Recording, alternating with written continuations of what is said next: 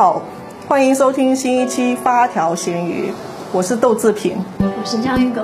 呃，今天呢，由我们两个来主持新一期的发条咸鱼节目。那么我们今天聊什么内容呢？我们今天是邀请到呃球野越剧文化体验馆的主理人球野做客我们本期节目。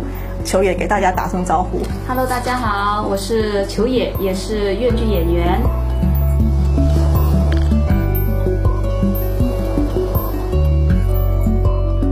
就是为什么这期我们会邀请呃球野加入到我们这期的一个节目呢？主要原因是因为呃我前一阵子在 B 站上面看到了一部电影啊《白蛇传情》的预告片啊，首先先看到了预告片，对，因为当时我并没有发现哎这是一部什么片，只是觉得哦《白蛇传》可能又重新拍了一遍，结果后来发现它居然是一部越剧电影，对。那么里面呢，就是有非常精致的画面，而且音乐都很吸引我。在这个短短的两分钟的这个呃视频里面，那么因此呢，后来我就去电影院去看了这部啊越剧越剧电影，就没有想到就是越剧这么好看。因为虽然说我作为广东人，但是怎么说呢，我好像对我对越剧的印象也就停留在《帝女花》，嗯，呃，还有小时候看的粤语长片。啊，这个这个这个阶段，那么呢，我们今天就来聊一聊，呃，就是越剧，越剧它现在的一个发展创新，算是一个突破吧，也算是。嗯嗯，你你你是有看过这部电影了是吗？呃，我就是应该说是刚上映那一周我就去看了，而且是带着我们学越剧的小朋友一起去看的。嗯嗯，对。然后你就是作为刚才有介绍嘛，你是专业的越剧。呃，演员嘛，那么你是怎么去看这部电影，就是越剧电影？其实说实话，我挺忐忑的，因为有可能就是那一天在影剧院里面，就可能其他的都是一些对于越剧要么就有所了解，要么就完全陌生的。嗯嗯。那只有我是可能会认识他比较久一点。然后比较深一点的，所以呢，我很很忐忑的是什么？我在想，就是别人是如何看待我们粤剧的。嗯嗯。所以我一边在看的时候，我有竖起耳朵去听那些观众们对这个电影的一些观点。哦，你去看的那场人多吗？还行，比我想象中要好。哦。因为就是其实吧珠海。呃，本地的珠海人不多，嗯，很多时候都是一些呃年轻人来这边去创业啊，或者说工作什么的，嗯，那么就是那天观影的话，其实全都是年轻人，嗯嗯嗯，然后呢，有些可能是大学生，嗯，嗯，然后是这种年龄层的比较多一点，反而是，嗯，对对对，因为。呃，因为我看到这部电影的预告片是在 B 站看的，因为 B 站它本来就是面向青年群体，其实更多定义为可能就是九零后或零零后，嗯，而且在弹幕上面说，大家都所有人都惊叹了，就是并非是广东人在看这部东西，就是全国，然后他们就说球牌片，是是是，对的对的，然后那你看完之后感想是怎么样？呃，我其实呃，首先我是觉得这种改变的话，突破的话。也是个好事情，嗯，呃，因为你现在如果说不是说越剧不好，或者说没有市场，主要是因为现在的年轻人可以正式的接触专业越剧的场，呃，机会比较少，嗯嗯，然后呢，对越剧的固有印象就已经是很老派的那种，嗯，那么突然之间来一个这么耳目一新的一个越剧，还是电影，还是那么多那种就是。呃，比较就是突破性的一些对特效的一个效果的，嗯。所以我觉得这种尝试的话会吸引很多新的观众，这点是我觉得比较就是认可的。嗯，但是你如果说要问我，就是喜欢看这种越剧电影，还是说喜欢看越剧的话，我会更推荐大家去看越剧。嗯，对。因为这部片它好像本身是一部，呃，首先先是越剧的，有舞台版的，对对，然后后来它才改编成为电影版的。是的，我是先看了舞台版，我先自我剧透了。嗯，但是我觉得《白蛇传》可能大家都非常了解了，就是白娘子跟许仙之间的故事嘛。看完舞台版之后，我说哦，哎，真的是还挺好看的。嗯，因为我自己本身有看音乐剧，所以我对舞台的这个都不会太排斥。嗯，但因为戏曲类的，我总会觉得，哎呀，那个里面的那些唱腔啊，有点慢，然后或者是有点难懂，然后总会有种排斥的心理。但是后来没有想到，去看完之后，发现它，呃，里面的一些音乐啊，包括呃。它其实好像有点现代化的一种感觉。呃，其实它的配乐跟它的编曲。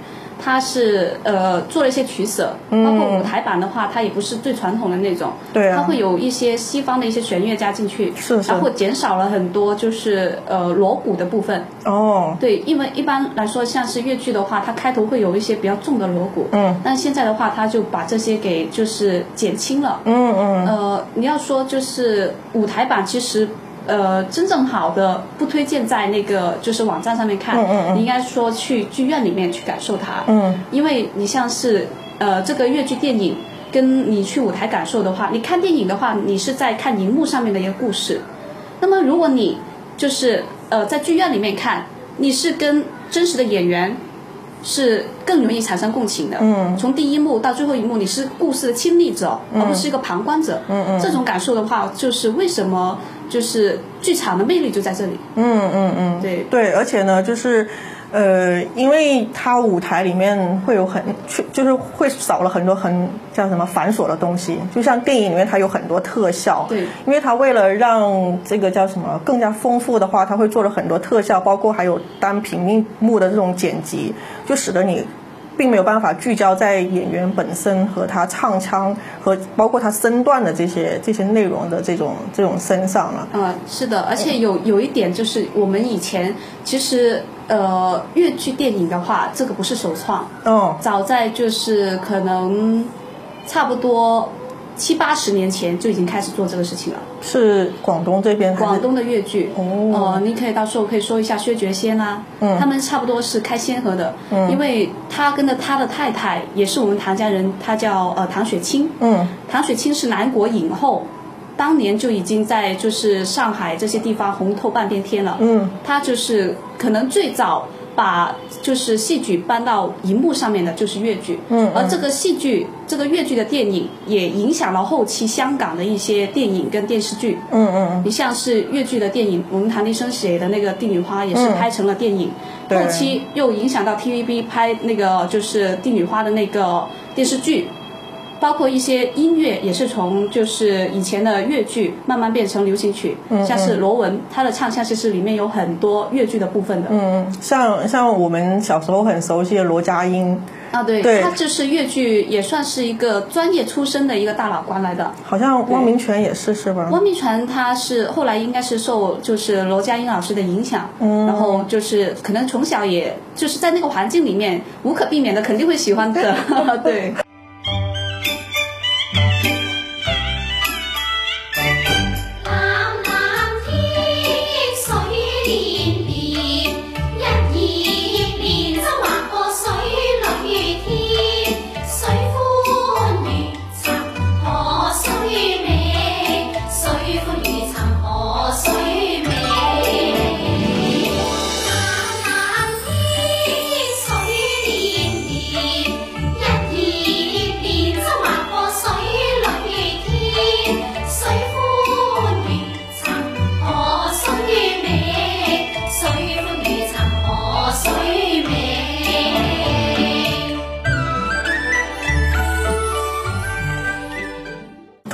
才讲到，就是越剧它电影电影化这个并非首创，我突然觉得，哎，原来我了解的实在太少了。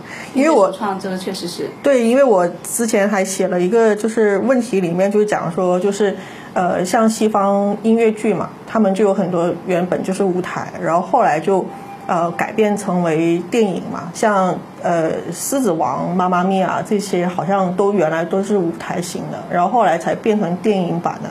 然后所以说你刚才一说，诶，你说七八十年前粤剧就已经有电影版了，对，这个这个就是没有没有想到吧？可能就是我们自己本身并没有太多去接触这个这个戏曲这个东西哦。这个实情。其实也蛮神奇的，它就是在那个年代，就是我们说上世纪的三十年代开始，就慢慢就是越剧电影、戏剧片开始就是流行，然后到了五六十年代，它都是非常鼎盛的。嗯嗯，唐迪生的作品就已经有就是差不多将近就是一百多部都被拍成了就是电影。嗯嗯，现在这些片子还可以找得到来看的。嗯嗯嗯，呃，也是正正是因为他的这一举动，才可以把以前的那些剧本。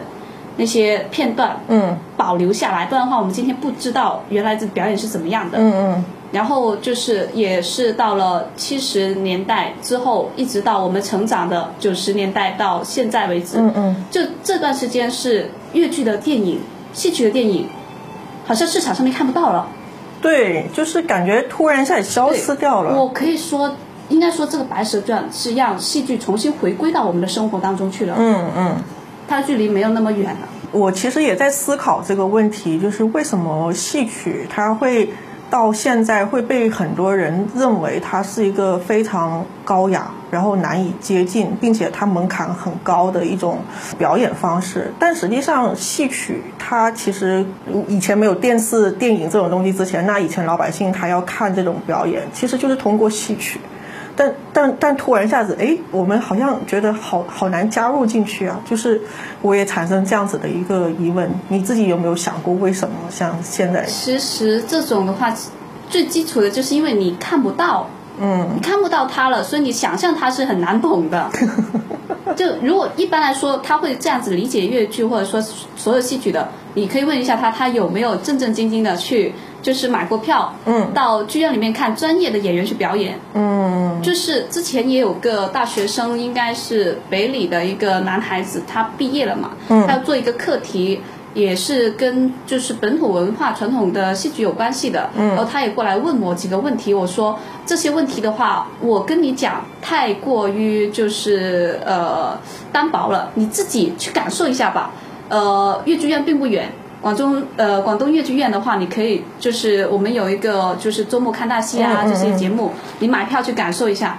后来他就是可能觉得自己理解不了太多那种文绉绉的那种就是粤剧，他就选择了一个好像是马超。就是一个武打的一个就是粤剧，看完之后他就就是连连发信息来给我说太好看了，太好看了，下周我还要去看。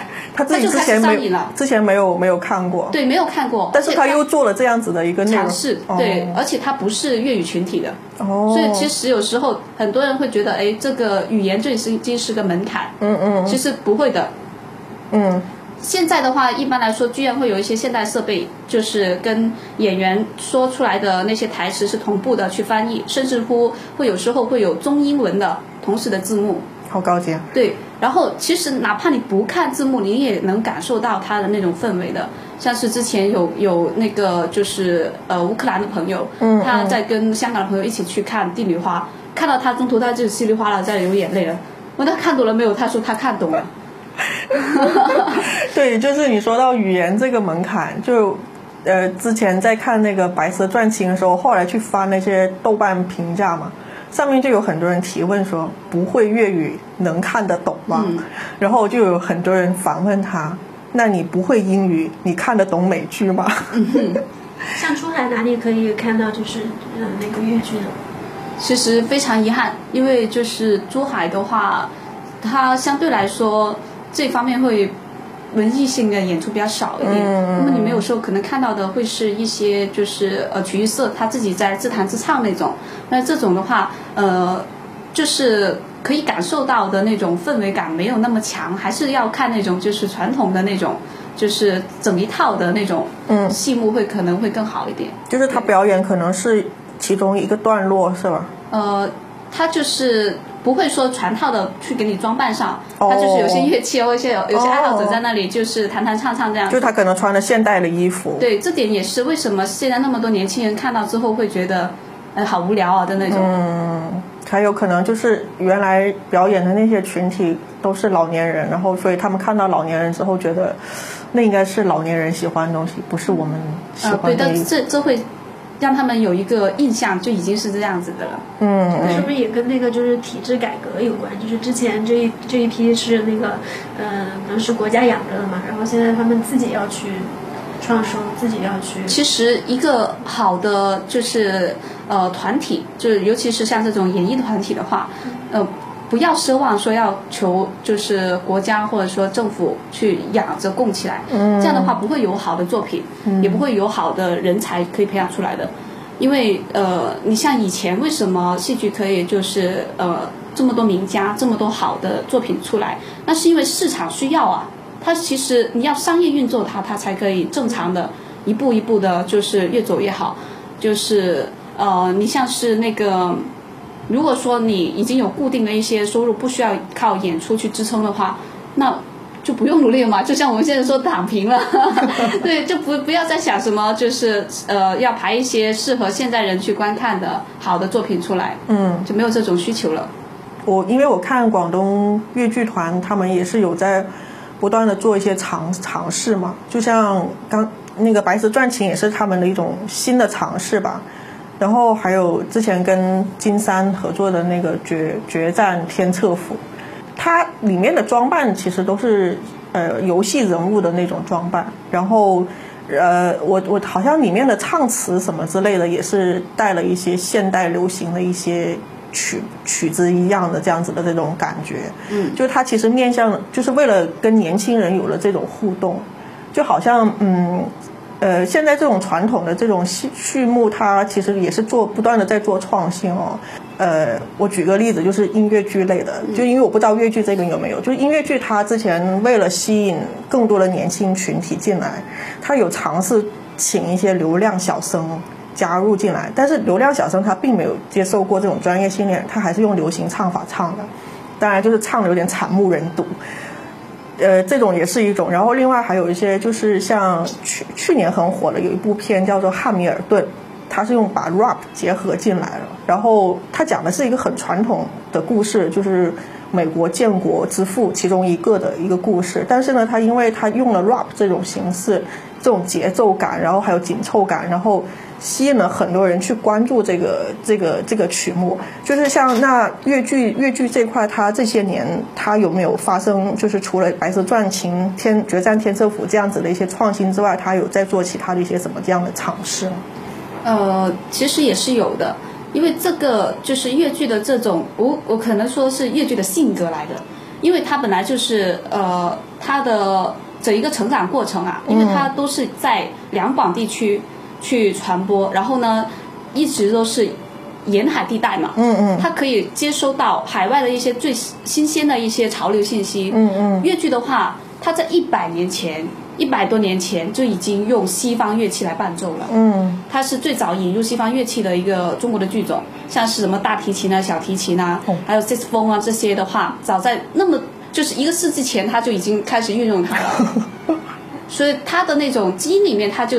期待要创新，期待要突破，嗯，也并并不一定说我就要吸引你们年轻的，嗯，其实就是美好东西的话，大家有机会看到，他都会去喜欢的，嗯，对。然后现在的话，确实是呃时代也开始变了嘛，那确实是也你要就是呃因地制宜的去做一些改变，嗯，这样才可以长远的去把它流传下去嘛。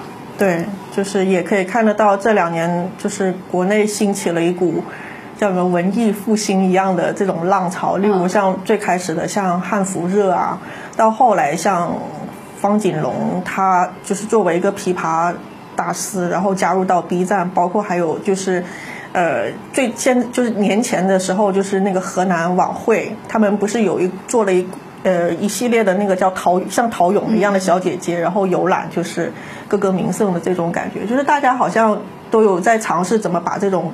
古古老传统的东西，继续把它用新的表达方式把它延续下去。嗯，因为我是做文旅项目嘛，就会接触到很多的一些甲方，他们其实都很苦于怎么样把他们的一些文化传递给年轻人。对我说，其实他们会觉得年轻人不爱这些东西，觉得这东西一点都不好，跟他们他们应该喜欢就是就是抖音那种短平快的东西。后来我说，年轻人并不是不爱这些东西，只不过是你们传递的方法可能他们没办法 get 到这个点。嗯，没对接上。对，因为我看完《白蛇传情》之后，我瞬间，然后连续看了几个之后，我说哦，我说哎，挺有意思的，就是我会被这个点给吸引住了，然后就会再去挖掘新的东西来看。嗯嗯，然后。就是可以教一下我们怎么去品嘛，就是我觉得不能停留在爽的这个概念上。就如果说我要看一个越剧的话，我要怎么去嗯了解越剧会更好一点？嗯，其实越剧的话，它跟就是中国那么多的戏剧，嗯，然后它有很多共同点，它有很多不一样的那些点，嗯，然后像是呃。可能像是京剧啊、昆曲这些戏目可能会更严谨一点，它没办法像是越剧一样做这么大的一个跨越，这也是越剧的一个特点。然后呢，像是越剧的话，呃，如何去欣赏它？其实越剧的词曲都是非常美的，然后它的词的话是半文半雅。然后就是哑的人可以 get 到他的哑的那个点。那么如果说是普通的那些民众的话，他也可以知道他的意思。你像是他一生的那句，就是最出名那句“老花门听白雨光”，嗯，就是文雅的人可以想象到那个意境。但是如果说你呃文化程度不高，你也可以哎意识到这个是一个很美的。嗯，其实可以从方方面面去感受它，包括它的那些呃音乐的那些意境啊。运用的也其实很多古曲在里面。嗯，对，因为我我跟章鱼狗聊天的时候聊起来，就是说我们两个人可能如果不看字幕看粤剧的话，就是我们两个人的文化水平不够，然后就是 就是当时脑下没有办法反应那个台词是哪几个字，就是听了之后，然后没有办法反应出来，我说。可能要哎要回想很久，就突然就是看越剧一下，显得好像我们两个人文化看现场的这种，它是这样子的，因为你像是呃，如果说一个一个电视剧的话，你可能看完第一集你就看第二集，然后看完整一个剧之后。很少会就是不断的重新去看，重新去看。但是越剧是可以这样子的。你第一遍的话，你可能大概知道那个剧情。嗯嗯。呃，第二遍的话，你再就是分析到每个人物他自己为什么会去这样表演，而且怎么去看越剧，它好与不好。因为同一个戏，不同的演员演绎会有两种不一样的感觉。啊，对，会。对，这这点也是戏剧的魅力。呃，演员可以让这个戏更有张力。嗯。或者说，就是每个。人他自己的那些人生经历，他会就是影响到你如何去演绎这个角色。嗯，有些人会把人物演得更饱满一点，但有些人会就是比较呃浮于表面一点。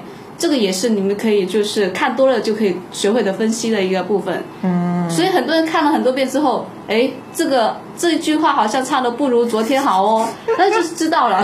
对，这是现场舞台现场的魅力。是的，而且就是你说越剧很多就是咿咿呀呀的那些很长的腔调哈，那其实你说它长，但是如果演绎的好的话，它其实每个音符它有它自己的情感在里面的。嗯，我这里我是就是呃。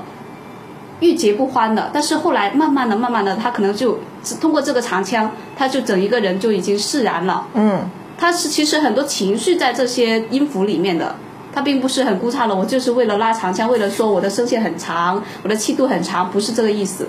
嗯，可以举个例嘛？就是比如说你比方说咿咿呀呀的那个，就是可不可以来一段感受一下？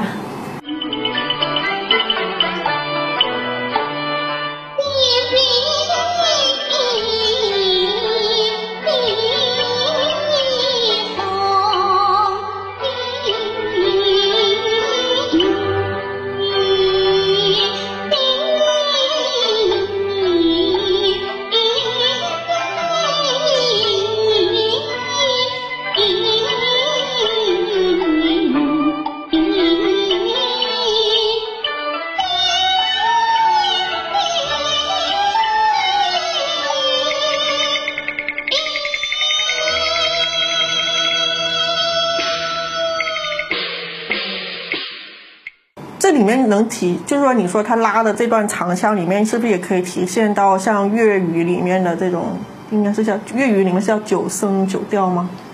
呃，有说是八音九调，有说是呃六声九调。嗯。然后其实确实会比很多呃普通话或者说其他的语言会更难学一点。嗯。但是如果能练得好的话，确实也会更好听一点，因为它的抑扬顿挫会更多。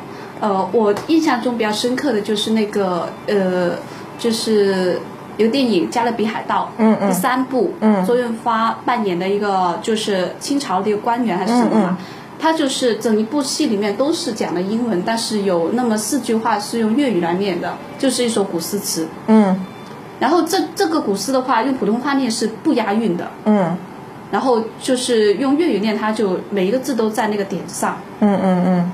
这个到时候你们也可以去听一下，对，在《白蛇传情》里面，哦，我被震撼到的是那个法海的那个演员，他念“白素贞”这三个字的时候。就非常抑扬顿挫，而且很有力。然后我当时就被他这念这很普通的这三个字给震撼到，很有力度哈。对，而且他在里面那个情感啊什么之类的，他都表达在这里面了。就对，所以说我我觉得就是一个好的一个舞台剧的演员，真的就是像你说的，他在念每一个词或者是字的时候，他带的一些嗯情感在这个里面，你可以。在里面发现一些很细微的变，突然一下子被射中了。对，之前去看那个巴黎圣母院的时候也是，他们在唱的时候，就一下就会被震哭的那种感觉，就是他他的这个这么小的一个身体里面，这个力量一下子爆发出来，去带着这个感情。嗯嗯，哎，话说我想问一下，就是呃，像广东这边方言不是都会分好几个不同嘛？像珠三角这边说的是广府。那粤剧里面有细分这种东西吗？呃，从前的粤剧的话，它有个阶段它是不说呃广东话的，不说粤语的。然后那个时候有一些语言是保留到现在，也影响到广东人日常生活的。像是我们有时候就是很生气的时候说 “call 老爷”。其实这个是在粤剧里面延伸过来的哦。然后这“柯老爷”呢，其实它就是“可老爷”。嗯。但是如果你用粤语念这三个字的话，“何楼牙”一点都不生气，但是“柯老爷”就是很生气。“柯老爷”这个词从哪里来的？它其实是粤剧的官话，官话其实就是我们以前说中州话或者说桂林话。因为有一个阶段，然后就是越剧艺人参与了那个太平天国的一个起义，嗯，然后有有一位艺人叫李文茂，嗯，他是武功非常厉害的，然后呢，就是。他把舞台上面的粤粤剧的那些功底身段应用到他的那些就是呃反清运动当中去了嗯。那么清政府就打压，打压呢就可能整一个戏行粤剧的行业都不不让去演出了，因为觉得你们就是太反叛了。嗯，他们本来就是带了功夫的。对，而且比较就是可能也对于他们的那些就是呃官兵来说，这个势力蛮难就是去。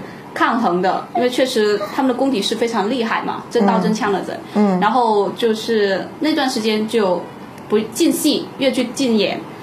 那么越剧艺人要生存啊，然后从小去学这个，他没有其他的一些技能的话，而且也是喜欢这一行。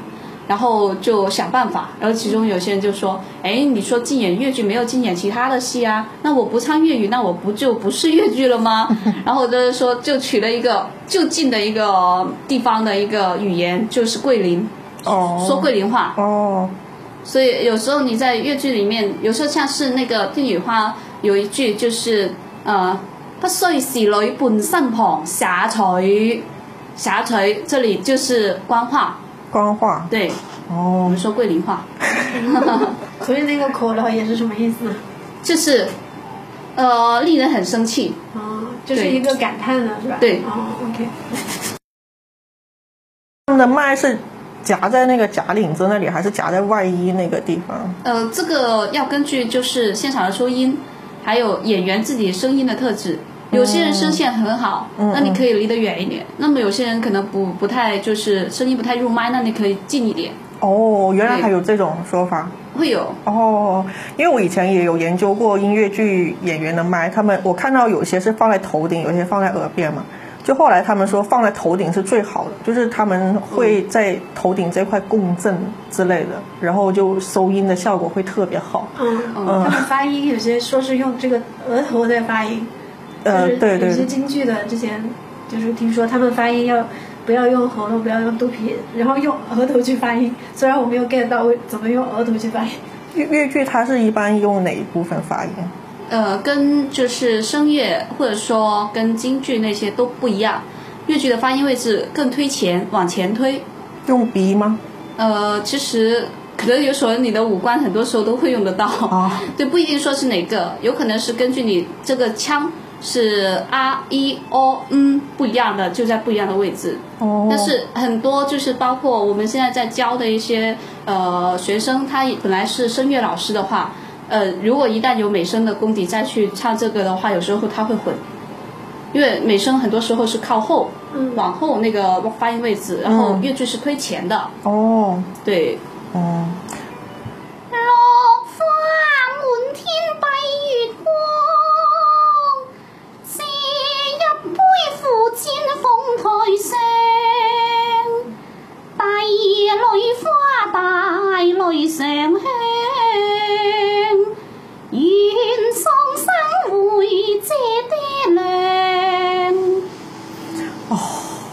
感觉好像跟你说话的声音不太一样啊，是不一样的。有的时候发音位置不一样，嗯，所以有时候你比如说越剧演员，他本来说，比如说感冒，声音已经有点沙哑了，但是他不影响他正常去唱的。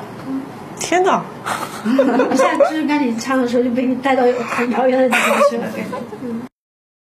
那就说到这个，就聊一下你你自己本身是怎么跟越剧结缘？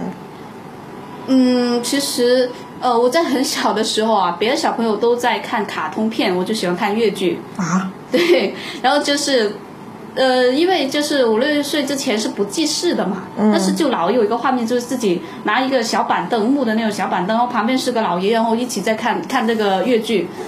是那种舞台表演还是电视台？电视。哦，电视里面的。然后呢？之后呢？嗯。小的时候说不清楚是被什么吸引嘛，嗯，那再长大一点的话，那可能就觉得那些就是，呃，古时候的装扮很美，嗯，然后他们生活也是很很有那种就是细节上面的讲究啊，礼节上面的讲究啊，那么再长大一点的话，那觉得里面好多历史故事，嗯，呃，然后后来再去呃自己去看那些什么东东周列国志，嗯，呃春秋这些书的时候，哎。哎呀，里面的范蠡其实真的有的，我知道这个故事，我在越剧里面看过，然后就会觉得，哎，这个人物好像离我们很近。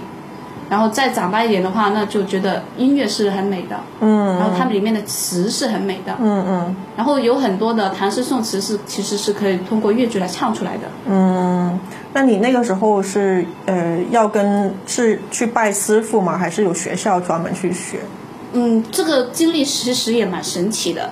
因为我们就是呃，我们有越剧学校，嗯，广东省越剧学校，嗯嗯，然后当时已经差不多呃有三十年、二十多年没有来我们家乡那边去招生的。哦，对，他们是全广东省全国全国对哦，然后呃隔了那么多年之后呢，那时候我才应该说是五年级，然后去考试。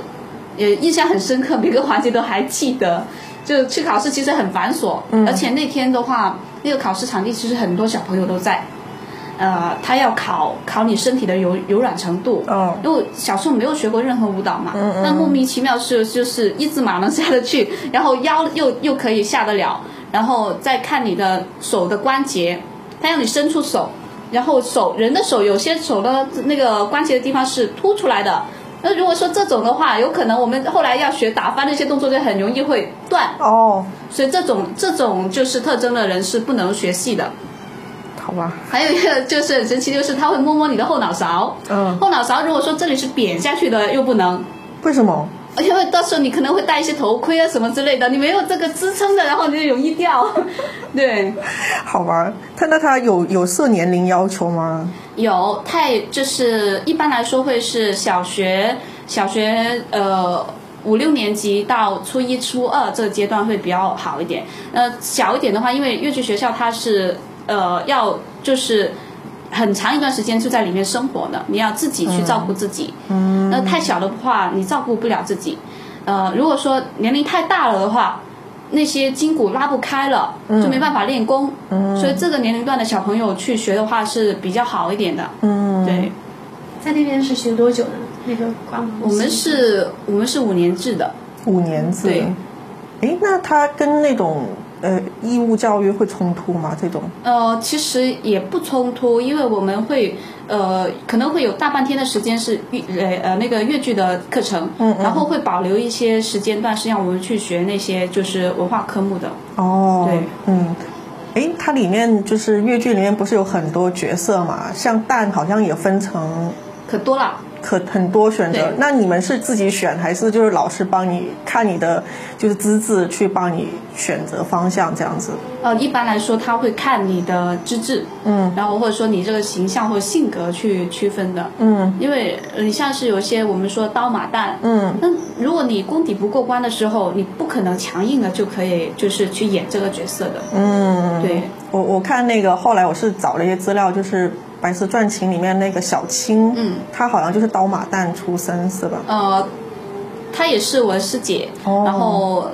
呃，她的功底比较好，嗯嗯，然后也在学校的时候，他就已经经常是呃以武功见长。那现在他的唱功也是挺好的。对，因为我看他整个人就是在他在那个决战天策府也有在里面嘛，就他整个人那种感觉就是英姿飒爽的那种感觉。对对对，哎，那所以你是属属于刀马旦吗？还是属于？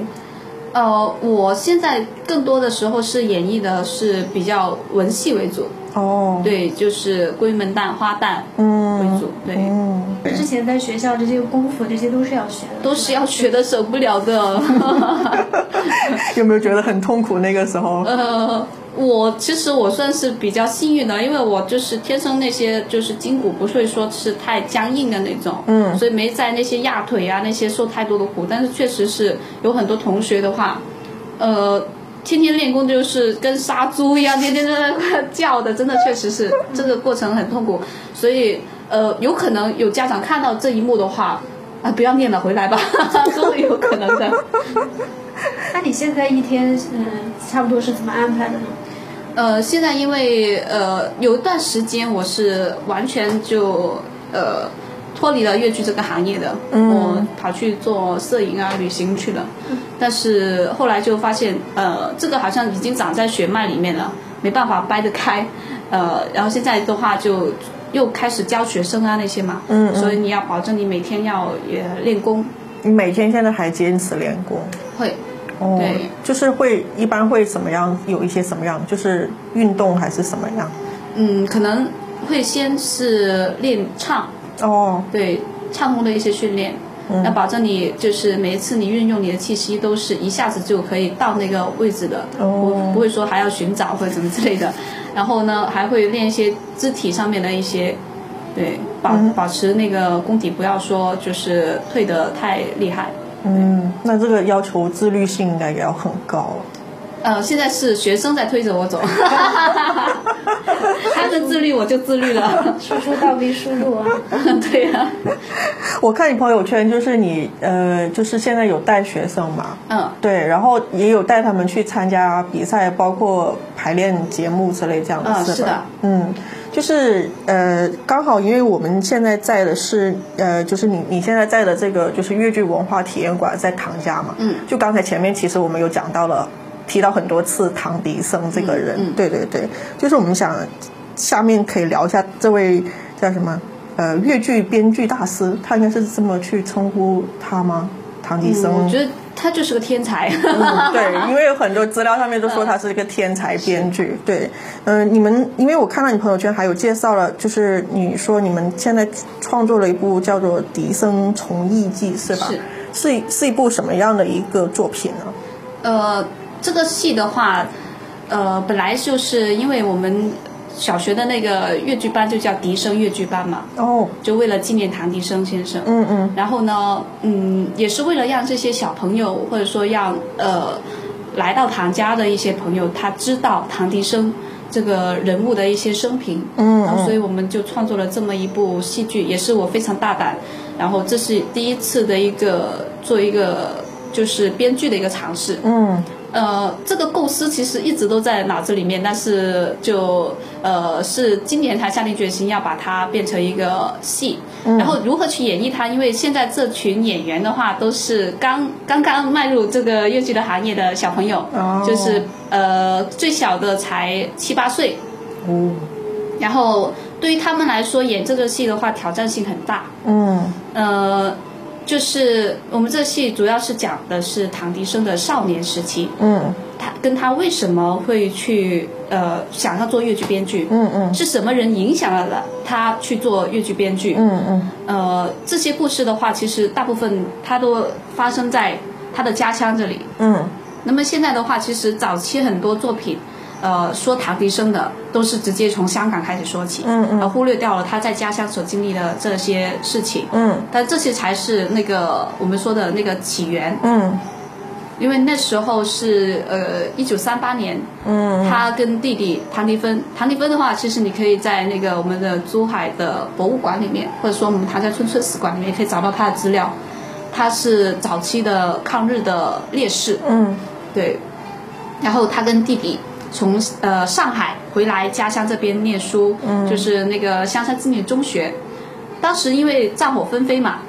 呃，两兄弟呢，就就是憋着一股气，不知道怎么去，就是跟乡亲们去说这个事情，就是日本人可能很快就要过来了，然后但是这边的人还没有意识到，所以他们就编了一个剧本，叫做《渔火》。渔火。对，来鼓励乡亲们去呃抗战，嗯，保卫自己的国土，嗯。然后公演之后呢，就是大家都觉得哇不错哎，很好看哎，很有意思哎。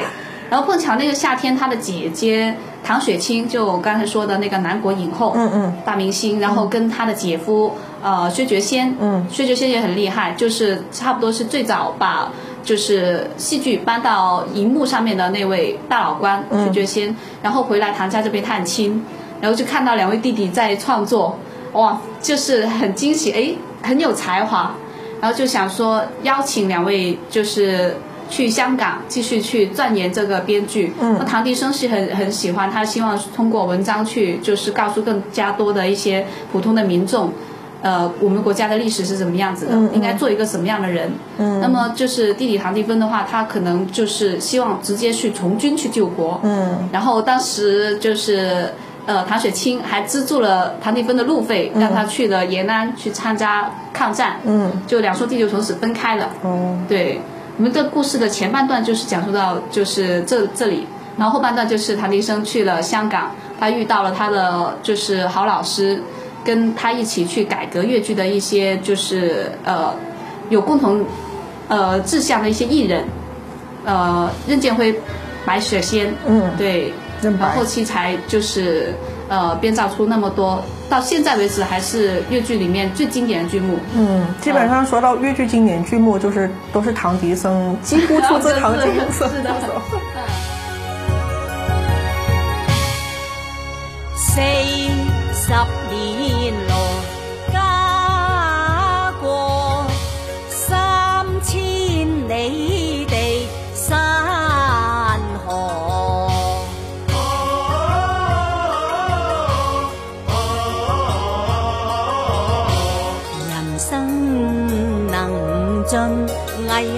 海无边，往事知多少。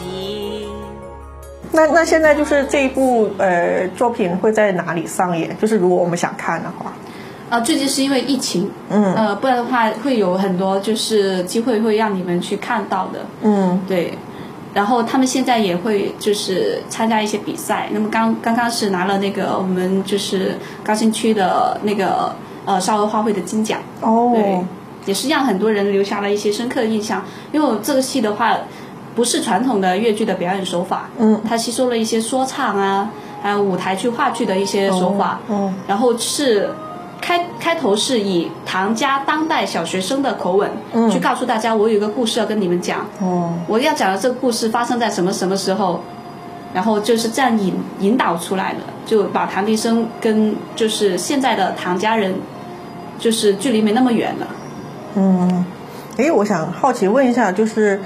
编剧这个的话，他要负责写曲子吗？还是就是他是只是脚本加上唱词之类的？哎呀，其实粤剧的编剧是一个很难很难很难才能做得到的一个行业。嗯，首先它不是简单的去编一个剧。嗯，呃，它其实是涵盖了一个导演。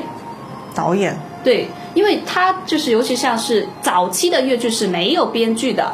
哦，它是只是说一个故事的大纲。嗯，我今天这个故事大概就是什么时候的，有什么人，最后是怎么样的，就是呃，惩恶扬善就怎么样了哈。嗯，中间的这些事情是你演员自己去编的，你想怎么编，你在舞台上面怎么编，结局一样就 OK 了。这种我们叫提纲戏，就每一次演出都不一样，就很多彩蛋这种。但是这种戏一般来说。不会长久的去流传下去，因为这这跟就是文学，跟严谨的文学，跟好的艺术已经就是有一定距离了。嗯。那么后来就是南海十三郎也是影响唐立生挺深远的一位老师，然后呢，他就是也是把那些呃越剧的一些剧本，把它弄得更文雅了。然后就是该什么场次就什么场次，嗯，那么同时间段也有一些就是其他的一些好编剧也在做这些改良。那么到了唐迪生的话，因为他的古文功底非常好，呃，就是他熟读了很多那种就是呃唐诗宋词啊，还有元曲啊、杂剧这些，可以把它就是再运用到他的写作里面去。嗯嗯嗯，他不但说就是编个剧，他还需要就是细节到呃。我这个演员从哪边出场，拿的什么道具哦，然后这个场景是怎么样的，就包括舞美的一些设计，然后导演的这这一份，编剧的这一份，然后填词肯定是他的，然后他会有一个就是可能跟他合作比较密切的一些呃音乐方面老师，嗯嗯，但他会提出来，哎，比如说我这一段我用那个交枪交窗夜雨的那个古曲来谱这个曲好不好？他们会去互相去探讨这些问题。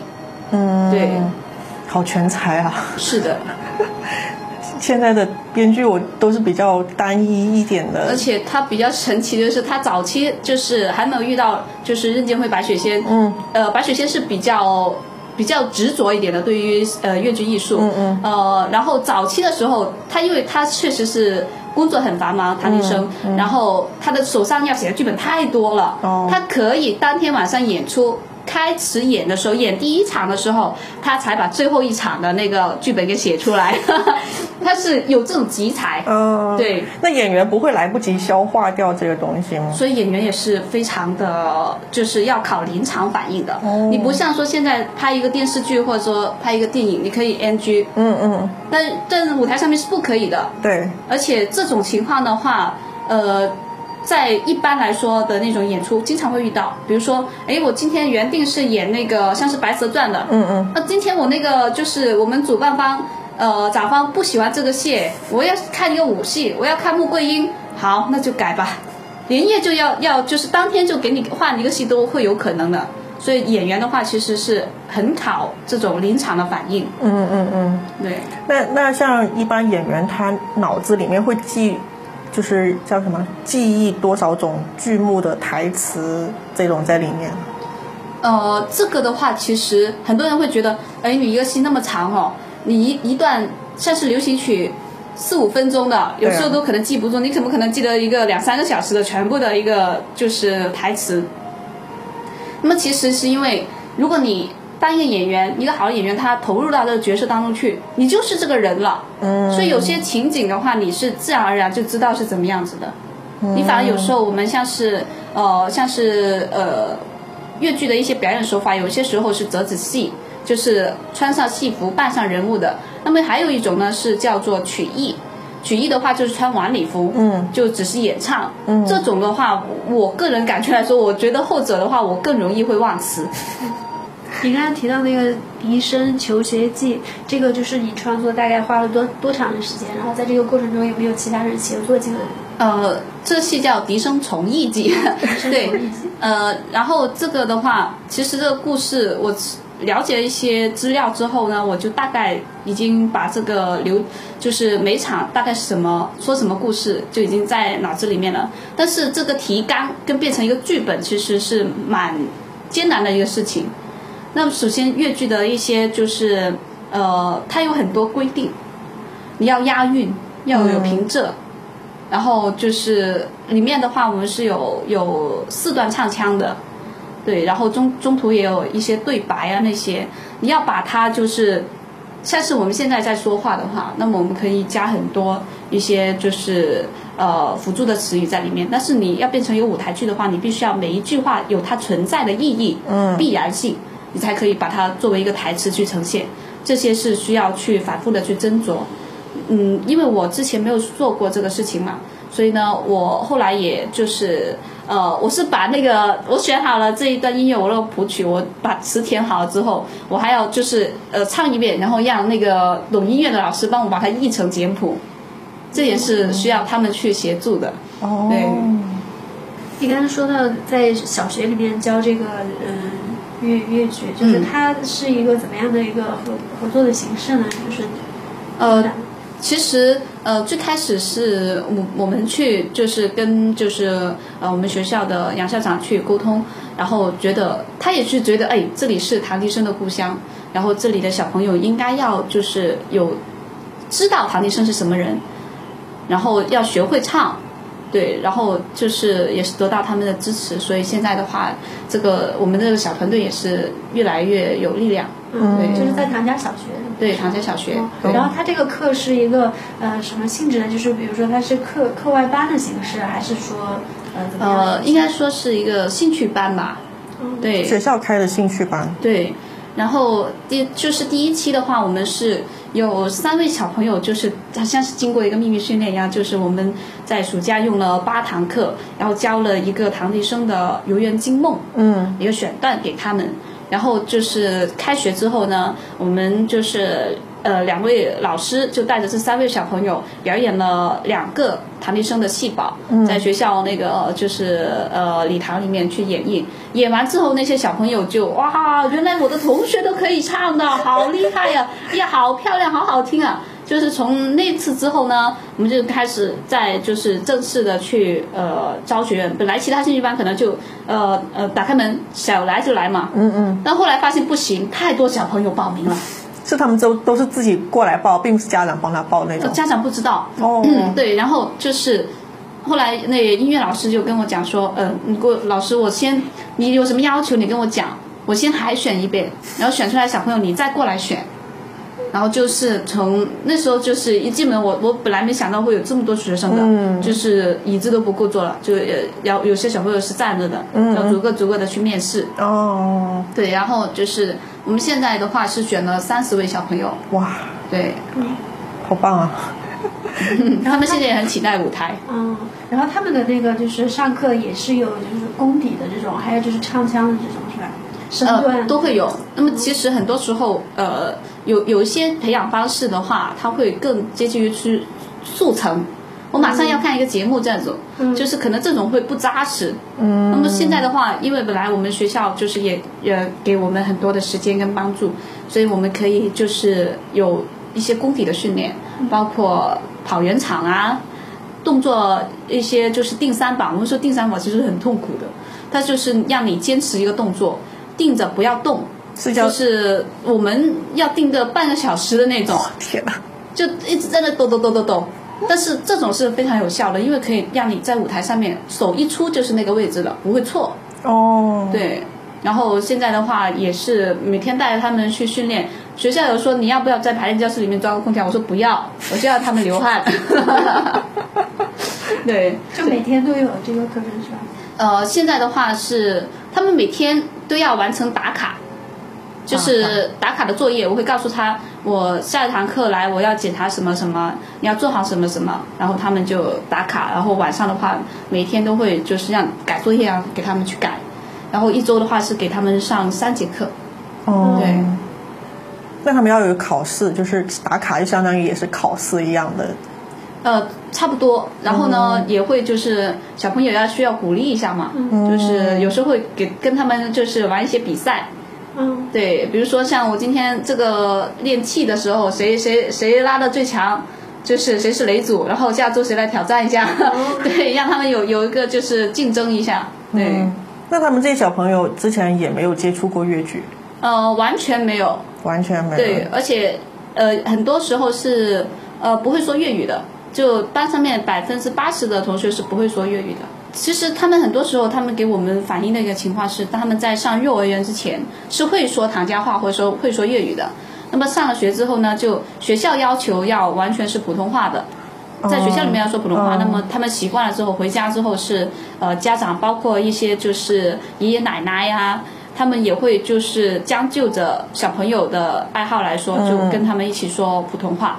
因为后来慢慢的语言需要环境嘛，嗯，不说之后就忘记了。之前也有我们也有做了一期话题，就讲方言的，就说到现在小朋友完全就不会说粤语了，都是要说普通话。而且普通话它表达的方式其实跟粤语的表达方式是不一样的。嗯，就就假如说我们是一个长期说粤语的人，那你再说回普通话，那个语法的那种感觉是很奇怪的。但是如果说你又长期说普通话，然后你再转回说粤语的时候，你的粤语又很奇怪。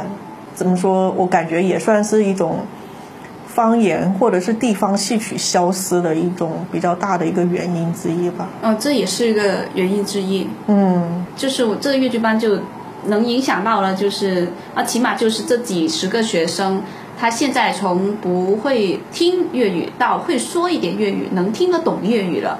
而且现在回到家里面，如果家里面爸爸妈妈是呃本来会说粤语的话，他会要求爸爸妈妈，我们现在回家，我说的不准，我也要说，说不准你就告诉我我哪里怎么样怎么样，然后这样子才可以快速的去学好粤剧嘛。嗯，所以他们自己会有一个这样的变化。嗯，对，那还挺好的。诶，那现在就是这个粤语粤剧圈里面年轻人多吗？您说的是观众还是说我们这些从业的人员？都有。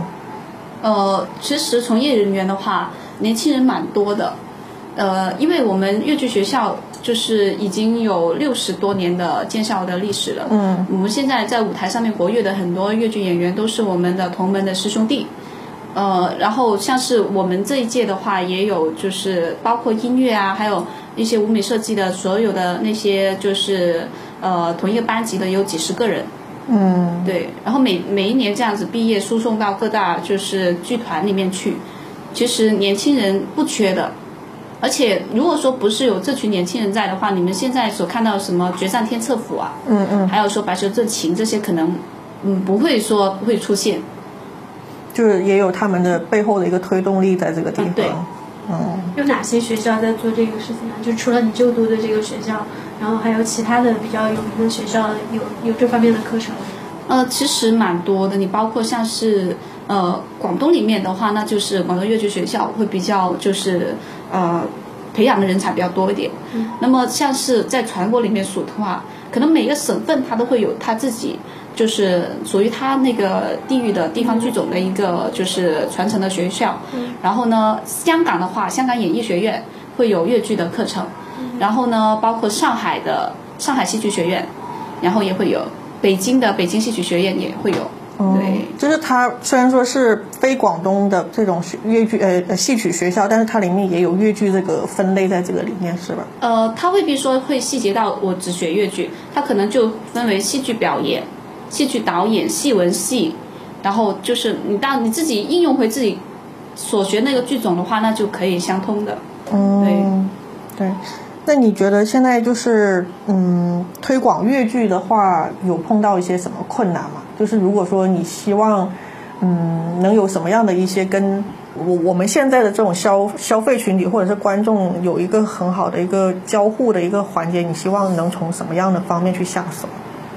嗯，其实确实是需要一些，就是我们说的，我们需要一些窗户，嗯，打开才能让人家看得进来嘛，嗯嗯，呃，这点的话，其实我觉得像是广东粤剧院做的这些尝试的话，是蛮好的，嗯嗯，然后起码可以吸引到一些完全不了解的人，去想要了解它，嗯，那么现在其实更多的这种呃，就是方式，这种方式的结合出现的话，我觉得是蛮好的，因为你通过这些。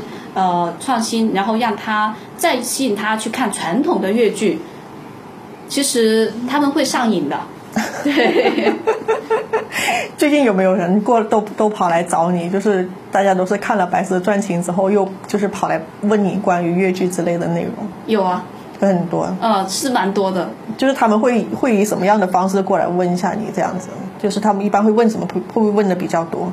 我其实觉得蛮意外的，因为我就是没有说刻意的告诉他们我们有这个粤剧或怎么样，然后就是像是我们旁边的一些，就是同时在三宝路这边，就是一些商家嘛，也是就是九零后出来创业的一些，就是小姑娘啊什么之类的，嗯嗯，他就跟我讲说他去看了，然后他说我去的时候我我会觉得，哎，我现在这么晚去了，有可能我们两个就包场喽，结果不是去到基本上是满座的，然后他也是觉得嗯。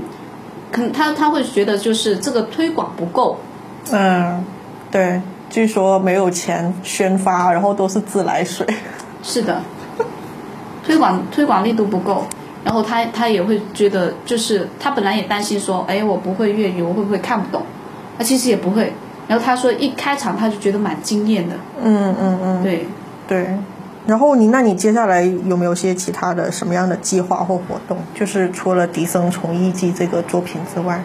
嗯，我们会持续的去做一些，就是呃。结合了就是推广粤剧跟推广本土文化相关的一些事情，嗯，我们可能会把唐家的一些名人或者说珠海市内发生一些有趣的、感人的故事，把它做成就是用舞台来呈现。对，等这次疫情过之后呢，还是蛮期待那个笛声重一期的。对，因为你刚才在说都是小朋友的时候，我立刻想起来了另外一个就是。小小演员演的《三国演义》《红楼梦》的，对对对，小戏骨的那种感觉，对，因为我觉得小朋友表达又是另外。其实很好玩的，因为他们小，他们没有包袱，没有所谓的偶像包袱，天性解放。然后你告诉他你应该怎么样演，他就就是可以很有张力的去表达出来。嗯嗯，对，这边嗯，今天应该也还聊的。蛮多了，对，到时候剪好难剪。我觉得里面今天今天聊了好多都是干货啊，因为可能我觉得还是因为我是一个路人，然后突然一下打开了这个门之后，然后就有很多十万个为什么要要问的这种这种感觉。对对对，哎，那我最后再问，如果说你要安利嗯作品给我们看的话。可以安利一些什么样的作品呢？就是假如说像刚入门的这种，我看了《白蛇传情》了，然后也看过《决战天策府》，然后《帝女花》是小时候看的。嗯嗯，那还有一些什么样的其他的一些作品可以安利给我们？呃，像是现在有很多，就是其实每一年都会有很多新的一些戏，新的戏你可以鉴赏一下，然后也也有一些就是传统的呃戏目你也可以看一下，嗯，像是《紫钗记》是非常好看的，嗯，每一出都是非常的精彩，嗯，然后呃还有就像是那个呃范蠡献诗诗，嗯，也是挺美的，然后每一场戏他的唱。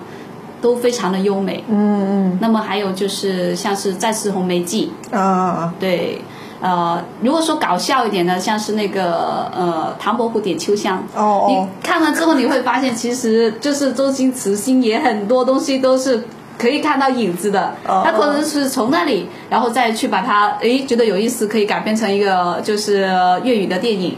然后近些年的话，它就是有些有些创新的剧目是把就是越剧艺人本身的越剧，呃，就是历史里面的故事，把它改编成了一个越剧，像是八和会馆，你可以看到就是八和会馆现在都在的，像是香港的八和会馆，它的那个呃会长就是汪明荃，汪明荃老师，对，然后这个会馆是跟随越剧艺人，就是一代代传下来的，嗯嗯。粤呃八和会馆这个粤剧的话，是讲它建立之初，也包括我刚才说的为什么会唱官话，这里面会有说的。对，还有一些就是像是讲述某一位大师的，像是讲述红仙女老师的，会有一个呃现代粤剧叫《红的归来》。嗯。对，然后如果想要了解唐笛生的话，你可以看那个香港的那个舞台剧，呃《见血浮生》。见血浮生。对，见就是任剑辉。雪就是白雪仙，嗯，浮生的生就是唐提生，哦，对，然后会把他们三位的故事说的非常的有趣，嗯，对，嗯，这些能应该能在 B 站上面搜到吧？呃，大部分可以，哦，可以，我回头去搜一下，耶，棒棒的，就是，嗯，那今天就录的差不多了，就非常感谢球爷。对了，忘记你。其实刚才我忘记问你一下，你那个名字应该是一个什么样的意思？球就是其实我我第一次见到你的时候，我那个名字我其实不会念。第一个字那个球字，其实有个小心机，就是因为大部分人见到这个字很陌生，多数会问一句，问一句那不就可以讲故事了嘛，那就可以把这些越剧的一些故事告诉他，跟为什么起这么一个名字。其实这个呃这个字呢起源于《诗经》，它的意思是遥远的地方。嗯。然后想说就是现代传统文化，包括越剧，是距离现在的人的生活越来越遥远了。那我们把遥远的文化艺术定位在这里，拉回来这里，然后就。来的人就可以感受得到了嘛？嗯，对，太棒了，我觉得这个，嗯，好，今天非常感谢球爷，谢谢你们，有机会一定要看一下你们的剧目。然后，呃，等到什么时候那个《白蛇传情》他们有在上映的时候，我也想去看一次现场的舞台。嗯，应该去感受一下。嗯，好，非常感谢。